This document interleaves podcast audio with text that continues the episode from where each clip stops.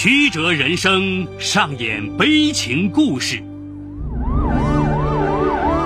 法理无情敲响警钟长鸣。梁辉说法。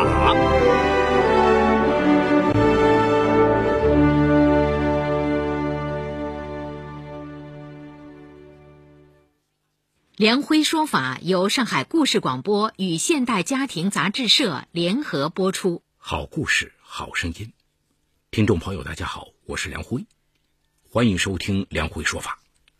今天我要给大家讲这么个故事，叫“继兄妹为爱玩火，离间父母酿血案”。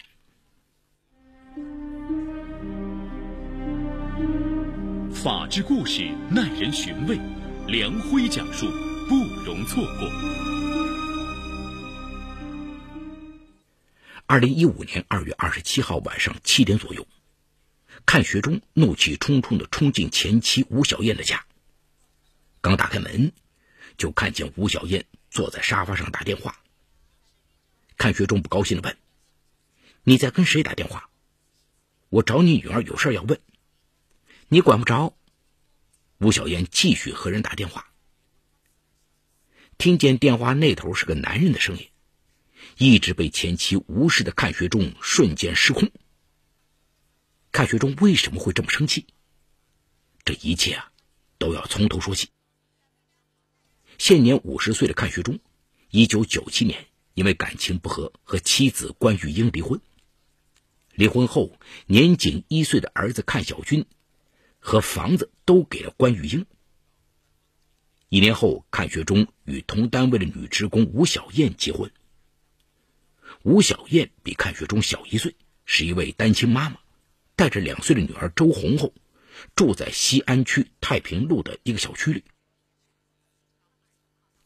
两人结婚后，看学忠住进了吴小燕的房子。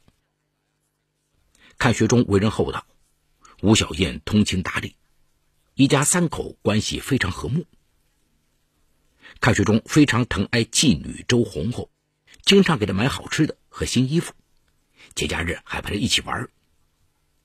周红红很快接受了继父，这让吴小燕感到十分欣慰。投桃报李，吴小燕也主动提出让看小军到家里玩。于是每逢周末，看学中便把儿子看小军接来，和继女周红红一起玩耍。两个人的感情比亲兄妹还要亲密。时间一晃而过，看小军和周红红都进入小学读书。二零零八年，他们又一起升入牡丹江市第四中学。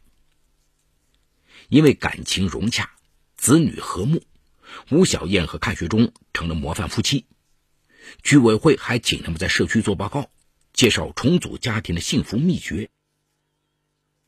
二零一零年，看学忠和吴小燕被评为牡丹江幸福夫妻，还在牡丹江电视台录制了节目。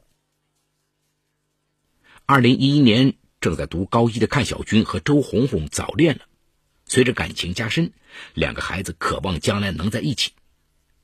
虽然他们没有血缘关系，但在外人眼里，他们就是兄妹。父母会让他们结婚吗？他俩决定找机会试探一下父母。这年国庆节长假，一家四口去羊草山爬山。爬到半山腰，他们坐在两块石头上休息。吴小燕靠在看学中间上，小军和红红坐在一起。周红红突然搂住看小军的肩膀，笑嘻嘻的问妈妈：“你看我俩在一起般配不？”吴小燕顿时提高了声音说：“你胡说什么？你俩是兄妹。”看学忠也严肃的说：“你俩以后啊，还是少在一起玩了，都大了，要注意点。”红红故意哈哈大笑：“哈哈，我俩没有血缘关系。”他还想说什么，小军悄悄掐了他一下，让他住嘴。当晚十一点多，躺在床上的红红给看小军发短信，突然他听到爸妈还在隔壁讲话。仿佛提到了他们的名字，他悄悄的起身来到父母的卧室门口，只听见吴小燕说：“小军和红红，以后还是少在一起玩。”看学忠也重重的叹了口气说：“唉，是啊，我们都上电视了，单位和周围朋友哪个不羡慕我们把家庭经营的好？万一以后大家谈起了恋爱，那可是太丢人了，说起来也难听呐。”听到这里，红红吓得赶紧回到自己的房间。他清楚，妈妈和继父都是非常爱面子而且保守的人。他们绝不会答应自己和小军恋爱结婚的。为寻找应对办法，周红红在百度贴吧里发帖，将自己和看小军的故事写了出来，向网友们求助。他的帖子竟然有六十多条回复，周红红一条条的看。忽然，一个叫黄瓜冰激凌的回复让他兴奋了。对方写道：“让父母离婚呢？”这样你们就不是兄妹了，他们也不用在意那幸福家庭的美誉了。反正本来就没血缘关系，祝福你们将爱情进行到底。十五岁的周红红如获至宝，兴奋之余将这个办法告诉了看小军。爱情蒙住了这对小恋人的双眼，两人一起想方设法给父母制造矛盾。此后，一向懂事的看小军突然像变了个人，隔三差五就找爸爸买手机、买电脑。二零一二年五月二号是看小军十六岁生日，他让爸爸给自己买只西铁城手表。看学忠去商场一看，儿子相中的那款表要四千五百元，他当即反对。看小军急了，说：“你很少管我，买块手表也舍不得，我还是不是你儿子？”说完，便气呼呼的走了。这句话一下戳中看学忠的痛处，想想自己在婚后确实很少管儿子，于是他咬牙给儿子买下那块手表，并叮嘱他千万不要让周红红和吴小燕知道。可看学忠哪里知道，儿子转身就将这事儿告诉了周红红。第二天，周红红一放学便找吴小燕哭诉。妈，今天我在学校碰到小军哥，他说爸爸给他买了块日本手表，花了四千五百元。爸爸怎么没给我买呢？人家说爸爸把我当亲生女儿。吴小燕有些不高兴，但还是压着脾气说：“别气，我找你爸爸问问。即便那样也没什么，毕竟他是小军亲爹。”红红接着说：“妈。”你看，你买什么都是两份生怕忽视个小军。可爸爸呢？在女儿的挑唆下，吴小燕越想越生气。当晚，吴小燕便质问丈夫为什么这样偏心。看学忠解释说，是小军非要买。然而，这种理由并不能让吴小燕接受，两人爆发了结婚十年来最激烈的争吵。见随便挑拨一下，就能让父母吵起来，小军和红红便暗中一起研究重组家庭的各种软肋，频频利用这些矛盾引发父母争吵。二零一三年六月，看学忠和吴小燕工作的木器厂因技术和设备落后倒闭关门了，夫妻俩以房屋抵押贷款，投资十八万元，在太平路租了个门市房，开了一家建材商店。两口子勤奋能干，很快建材店便开始赚钱了。七月，看小军考入哈尔滨商业大学，而周红红却落榜了。这年秋天，在熟人介绍下，周红红来到幼儿园当老师。这期间，看小军和周红红曾经几次试探父母的口风，但是看学忠和吴小燕都表示绝对不会接受他们兄妹结婚。看小军考上大学后，看到校园里情侣们成双成对而他和周红红的爱情仍见不得阳光，一度想要放弃。然而十一月中旬，周红红怀孕了，看小军陪着去小门诊做了人流。望着虚弱痛苦的红红，他非常心疼，当即向他发誓说：“不管再苦再难，我们一定要在一起。”他们决定。加快拆散父母的进程。越来越忙碌的看学忠和吴小燕根本不知儿女们在算计他们。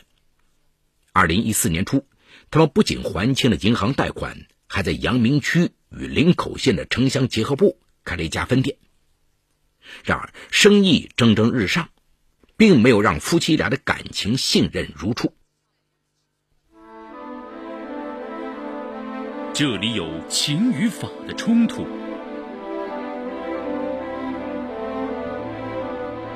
这里有生与死的考验，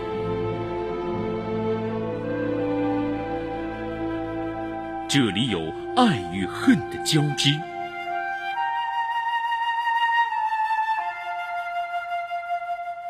这里有黑与白的较量，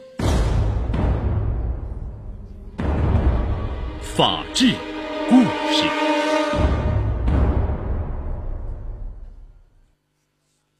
五月二号晚上，周红红回家，见妈妈一个人，就问：“爸爸呢？”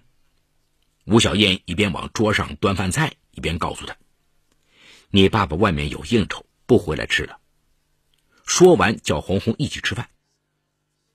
红红坐在桌前，又问妈妈：“你知道爸爸是和谁在一起吗？”吴小燕吃惊的看着女儿。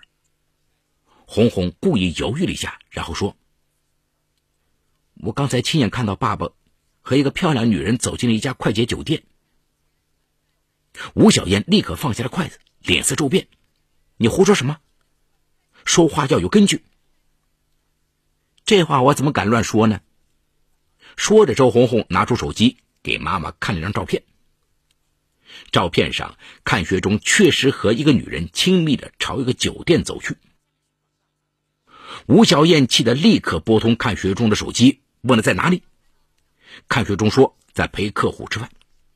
吴小燕气得大骂了一通。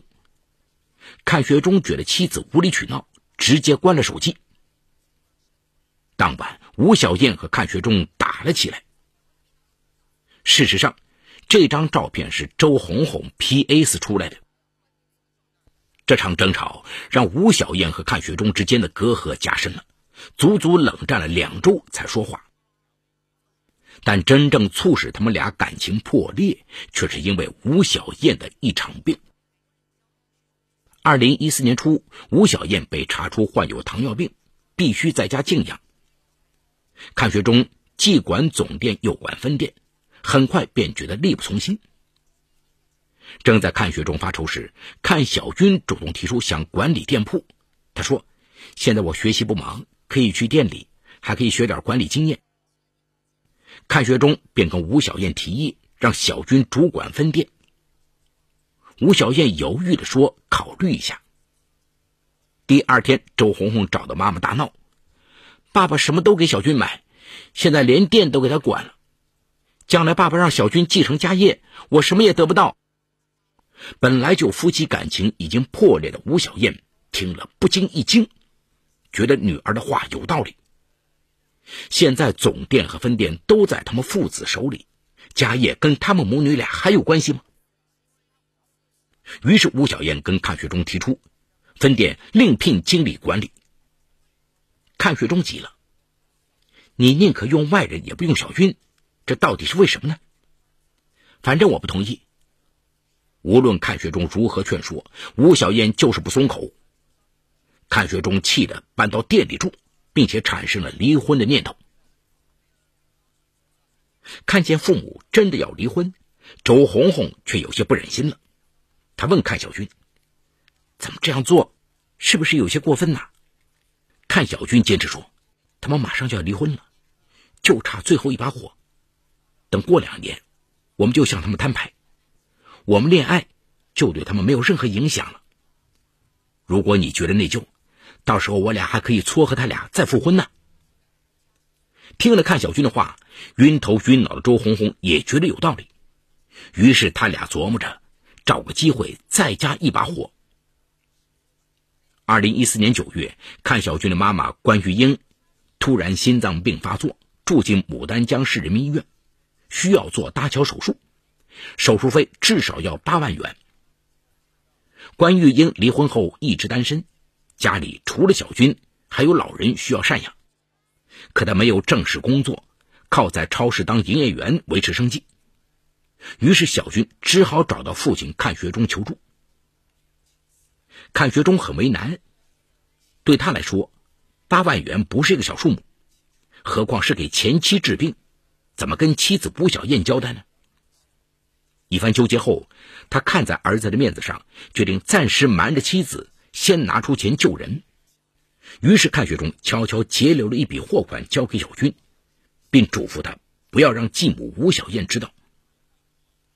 可是小军告诉了周红红，并且叮嘱他保密。开始周红红没说出这个秘密，可关玉英痊愈出院后，他突然想到，继父私自截留货款给前妻治病，如果这事被妈妈知道了，肯定会与他大吵大闹，这不是拆散继父和妈妈的最好方法吗？于是他赶紧跟看小军商量，看小军不同意，他觉得这事非同小可，担心万一闹大了，对母亲关玉英不利。而且父亲和继母如果因此离婚了，继母肯定连他妈妈也恨上，那他们将来结婚遇到的阻力会更大。然而周红红不愿意放弃这来之不易的机会，继续与阚小军谈地下恋爱。见阚小军犹豫，周红红哭着说：“他不爱自己。”阚小军最后无奈答应了。随后，周红红装作无意的向吴小燕透露了继父截留货款给前妻治病的事。吴小燕得知此事后，果然心灰意冷，当即提出离婚。阚学忠自知理亏，也无话可说，同意离婚。双方协议，总店归吴小燕，分店归阚学忠，另外给阚学忠十万元。住房是吴小燕的婚前财产。但婚后装修花了十二万元，吴小燕本来想补偿看学忠五万元，但看学忠没有要。据案发后看学忠交代，当时我心里想，就当给他留个念想吧，日后说不定他消气了，也许还有机会复婚呢。二零一四年十二月十四日，看学忠和吴小燕终于离婚了。周红红与阚小军计划一两年后便将恋情公开，可一件意想不到的悲剧发生了。二零一五年二月二十七号下午，牡丹江下着大雪，看雪中我在家里胡思乱想。自从离婚后，分店的生意越来越差，然而总店的生意却蒸蒸日上。想着这场离婚不仅幸福家庭毁了。还夺走了他辛苦挣下的家业，看雪中越想越郁闷。当天，看小军在家里打游戏，下午四点多，看学忠看儿子趴到电脑前睡着了，便拿着被子走过去，想给儿子盖上。电脑忽然弹出一个抖动的 QQ 对话框，看学忠一看是周红红的 QQ，就打开来看看。周红红在 QQ 里问：“老公，你说我们什么时候把恋情公开？我好想和你结婚呢。”老公，结婚？看学忠只觉得脑子懵了。当下他翻出所有儿子和妓女的聊天记录，这才终于明白，这几年他和妻子吴小燕处处争吵的始作俑者，就是正在热恋的这对孩子呀。从 QQ 聊天记录里，看学忠发现很多计策都是周红红出的。就是这个女孩害得自己的婚姻没了，店也没了。看学忠非常生气，他摇醒了儿子。看小军一看父亲知道了一切，顿时傻了眼。看学忠气得骂道：“你不说，我去找周红红问。”说完，看学忠砸了电脑，又抢走看小军的手机。将阚小军反锁在家，然后开车径直朝吴小燕家奔去。本来被妓女欺骗和设计，看雪忠心里就有一肚子火。再见前妻对自己不理不睬，还跟陌生男人聊得火热，看雪忠突然失去了理智，拿起茶几上的水果刀朝吴小燕疯狂扎去，两个人厮打在了一起。周红红见状。吓得急忙往外跑，看学忠朝着周红红的左臂捅了一刀，周红红忍痛跑了出去报警。几分钟后，牡丹江市公安局刑警队民警赶到，经法医检查，吴小燕已经停止呼吸，看学忠逃离现场。市局发出各部门协查令。当晚九点左右，民警在看学忠建材分店附近的一条胡同里，将受伤倒地的看学忠抓获。原来，看学忠在与吴小燕撕扯过程中，刀尖误扎了自己的小腹。民警将他送到牡丹江市人民医院抢救，经过医生处理后，他伤势稳定，接受了民警询问。并对犯罪事实供认不讳。看小军和周红红都为自己亲手导演的这出惨剧深深痛悔。目前，本案正在进一步审理中。好，故事说到这儿就告一段落。因涉及到隐私，除看学中外，其余人为化名。本案中，看学忠行为构成故意杀人罪和故意伤害罪。失去理智的看学忠本身是去算账的，他事先并没有携带凶器，而是在现场随手拿起了水果刀作为凶器，属于激情杀人。对周红红，他随手一刀捅在手臂上，应当以故意伤害罪论处。但对于吴小燕，在周红红外出报警的几分钟内，吴小燕就已经停止呼吸。而且看学忠已逃离现场，由此可见，看学忠是刀刀捅在致命位置，因此应当以故意杀人罪追究其刑事责任。本案的发生给了我们一个启示：美好的婚姻需要经营，尤其是再婚的家庭更应当用心去经营。夫妻之间的信任尤其重要，是婚姻关系的基石。看学中、吴小燕这对夫妻，如果能够给对方充分的信任，那么即使有继子女的相互挑唆，也不会走上这条不归路。关键还是在于，他们更关心外界对他们的看法，却忽视了最重要的内在沟通。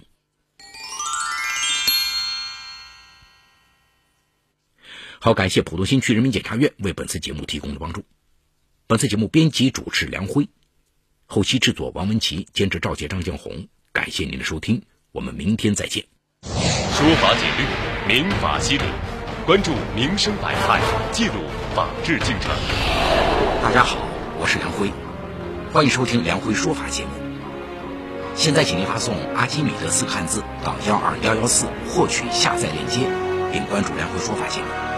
我们将与你在线下进行零距离的互动，欢迎你们的加入。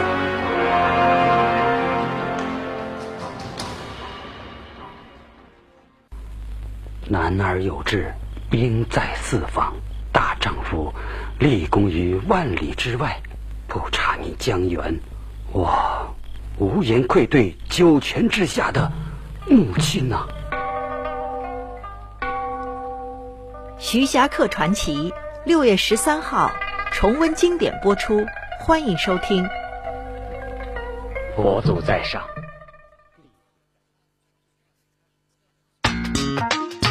一零七二微故事，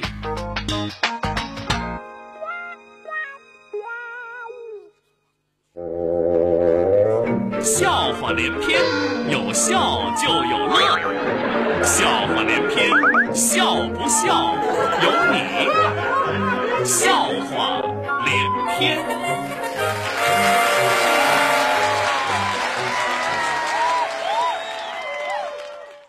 有一天，局长有事打电话找科长。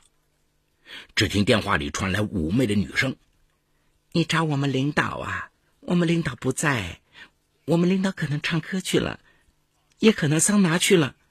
你要不要也来按摩啊？” 局长愤怒的挂了电话。第二天，他痛骂科长。科长很委屈，却百思不得其解。最后。终于明白过来，是儿子又把他的电话彩铃改了。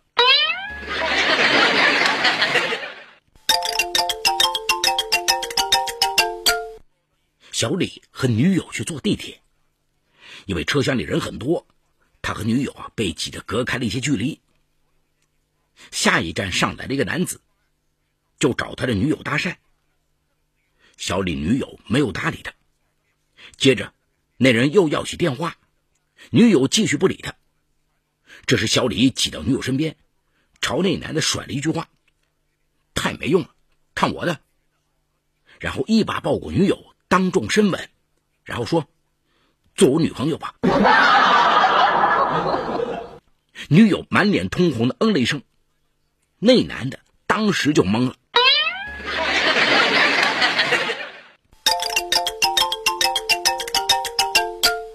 生物课上，老师向学生们提问：父母都不患这种遗传病，孩子却患了病，那么最有可能是发生了什么？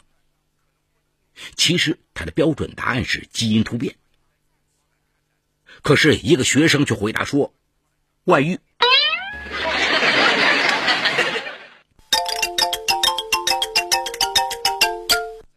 学校要搞校庆，在学校的西门边上挤满了想混进去的游客。